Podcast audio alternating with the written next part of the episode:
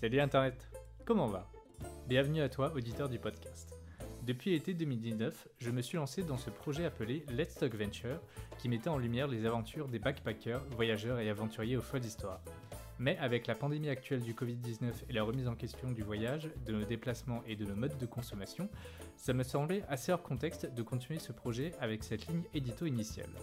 Mais étant donné que faire des interviews avec des humains aux histoires rocambolesques, ça me manquait énormément, j'ai décidé pour cette série d'épisodes de me focaliser sur le fait de vivre à l'étranger. Qu'est-ce que ça fait de s'immerser dans une nouvelle culture, un nouvel environnement, de changer de mode de vie, bref, l'aventure internationale? Voici donc un extrait de mon interview avec Lucie, étudiante sur Lyon qui a passé toute son adolescence en Martinique entre 2005 et 2017. Je te laisse donc mettre tes écouteurs, glisser ton téléphone dans ta poche et vaguer à tes occupations. On se retrouve à la fin de cet extrait. Tu traînais avec qui Enfin, c'était qui ton entourage quand tu étais en Martinique? Euh, bah, C'était euh, surtout des... Bah, déjà, ce qu'il faut savoir, c'est qu'en Martinique, euh, c'est très petit. Enfin, tout le monde se connaît. et donc, bah, au collège, c'était vraiment des gens de, bah, de mon village. Parce qu'il y a à peu près un collège... Enfin, ouais, il y a à peu près une école ou deux primaires maternelles par village, un collège, et ensuite au lycée c'est beaucoup plus éloigné. Euh, enfin beaucoup plus, à l'échelle de la Martinique.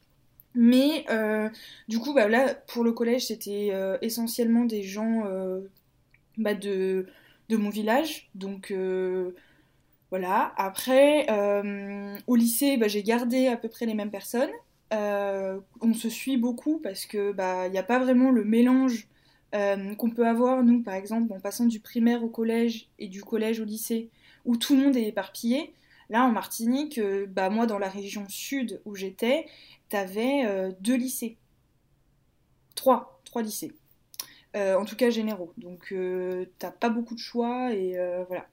Et après, en Martinique, les, des fois, c'est un, un, peu surprenant, surtout quand tu commences à à grandir et à te rendre compte des choses qui se passent autour de toi, de voir que bah, généralement les personnes euh, bah, noires traînent beaucoup avec les personnes noires et les personnes blanches beaucoup avec les personnes blanches.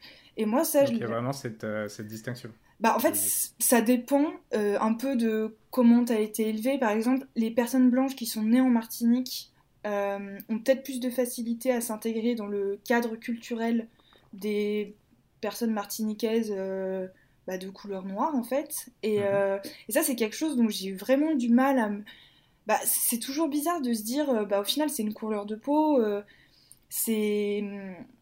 Voilà, c'est toujours un peu compliqué d'en parler et de l'expliquer, mais c'est quelque chose dont on se rend enfin, compte à un moment donné et qu'on peut pas nier. Et, et voilà, enfin, après moi par exemple, j'ai bah, j'ai un peu subi de la discrimination par rapport à ma couleur de peau quand je suis arrivée en Martinique. Donc là, j'avais 9-10 ans, donc j'étais en CM2. Et euh, mon prof, euh, bah, oui, mon, instituteur, m'a, euh, me frappait avec bah, des règles en bois, etc. Parce que, selon lui, mon grand-père avait colonisé son île. D'accord. Et ça, c'est quelque chose. Bah, moi, j'avais 9-10 ans. je suis quelqu'un qui prend. je, suis, un peu une éponge émotionnelle, donc j'en ai jamais parlé à. Enfin, j'en ai parlé à mes parents très tard. Et et sur le coup, je pense que je l'acceptais et je me disais, bah de toute façon, c'est de ta faute, enfin voilà, euh, t'es blanche, euh, t'as fait du mal, euh, voilà. Et en fait, c'est quelque chose aujourd'hui que bah, je, n'accepte pas parce que parce que c'est pas normal qu'on dise à une gamine de 9-10 ans que c'est de sa faute si son île a, enfin, a été colonisée alors que bah, elle, elle a rien demandé, au contraire, elle veut juste être, être acceptée. Et c'est quelque chose, ouais, c'est c'est un peu tout ce qu'on voit autour, euh, bah, en ce moment, des, luttes contre le racisme, etc. Euh, c'est euh, un peu. Je sais pas trop comment expliquer, mais que le racisme. C'est de la rancœur. Ouais, c'est de la rancœur en fait. C'est. Mais d'un autre côté, moi, j'y suis pour rien. Et ça, il y a beaucoup de, de, personnes blanches, en fait, même expatriées, surtout expatriées, qui des fois le vivent. Et des fois, quand tu vas dans le nord de l'île, qui est euh, un peu plus refermé sur lui-même, euh, on va appeler les personnes blanches euh, Blanche-Neige, par exemple, ou Zoreilles. C'est des noms, du... enfin, du coup, Zoreilles, c'est, un peu comme, enfin, c'était un nom qu'on donnait pendant l'esclavage aux personnes blanches, si je me trompe pas. Et, et donc, bah, es des fois, tu es un peu exclu de certaines choses à cause de ta couleur, alors qu'en soi, bah, t'as rien fait pour ou contre, enfin, tu vois. C'est un peu. Hum, puis les, les, personnes blanches sont souvent vues comme euh, bah, justement toujours un peu ce colonisateur. Euh, les, les, patrons sont blancs. Euh, alors que. Alors, je dis pas qu'il n'existe pas des gens qui veulent pas un peu reprendre les, les, terres ou je sais pas trop quoi de la Martinique, mais c'est pas le cas de tout le monde. Et il y a. Hmm il y a une forte généralisation dans certaines euh, sphères de la Martinique qui des fois est un peu compliqué à gérer, euh, surtout quand tu grandis au milieu de ça et que tu essayes de te positionner. Euh, voilà.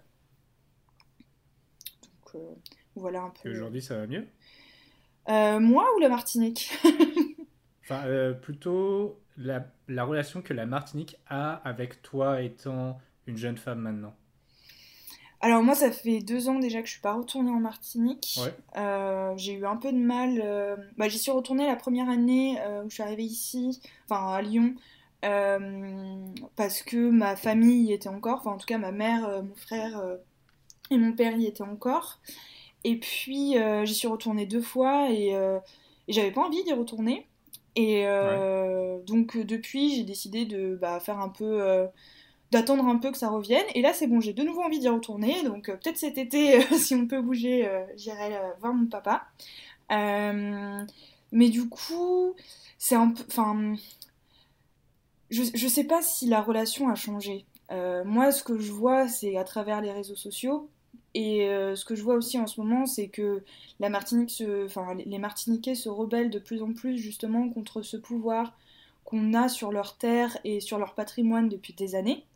Et euh, ça, c'est quelque chose que je soutiens à 100% parce que c'est pas normal que ce soit pas les gens qui soient nés sur cette terre qui la possèdent. Enfin, ça, peu importe euh, où on est, euh, pour moi, c'est important. Et donc, je vois que là, il y a justement de plus en plus de rébellions autour de tout ça. Mais est-ce que je serais mieux mieux accueillie? Est-ce que je ressentirais moins ce genre de choses si j'y retournais demain? Je suis pas sûre. Je pense que ça dépend. C'est toujours. En fait, ça dépend toujours des cercles dans lesquels tu es inscrit. Et euh, c'est une sorte un peu de ségrégation sociale que tu subis encore un peu en Martinique. Ok, d'accord.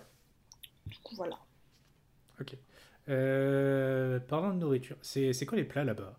Ah alors les premiers qui me viennent, c'est les acras de morue. Donc euh, bah, c'est bah, de la morue salée avec une pâte à baigner autour.